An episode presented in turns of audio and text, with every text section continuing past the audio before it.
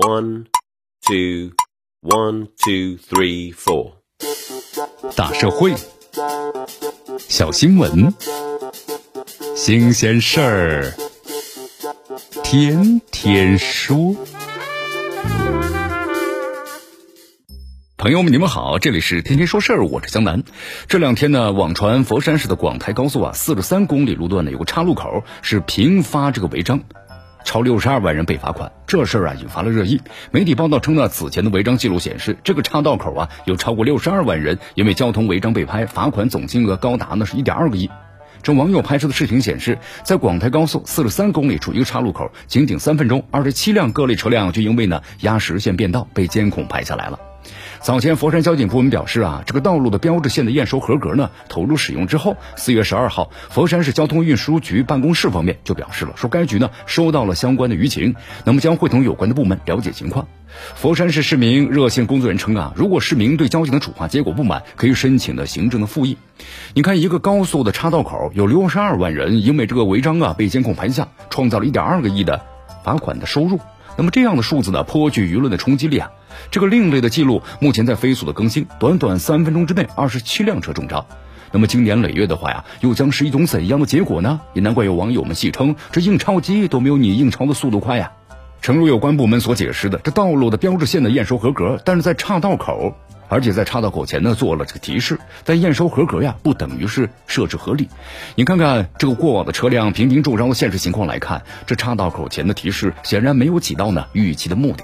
很多车友都表示这标显的不明，如果不提前预判就要被罚。鉴于此，有关部门理应做出必要的反应啊。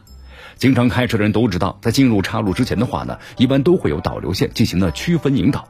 但是网友所拍摄的这个俯视图显示啊，这个岔道口引导线明显滞后于呢道路的实线，也就是说，在分道扬镳之前，车辆实际上已经被限定了车行道。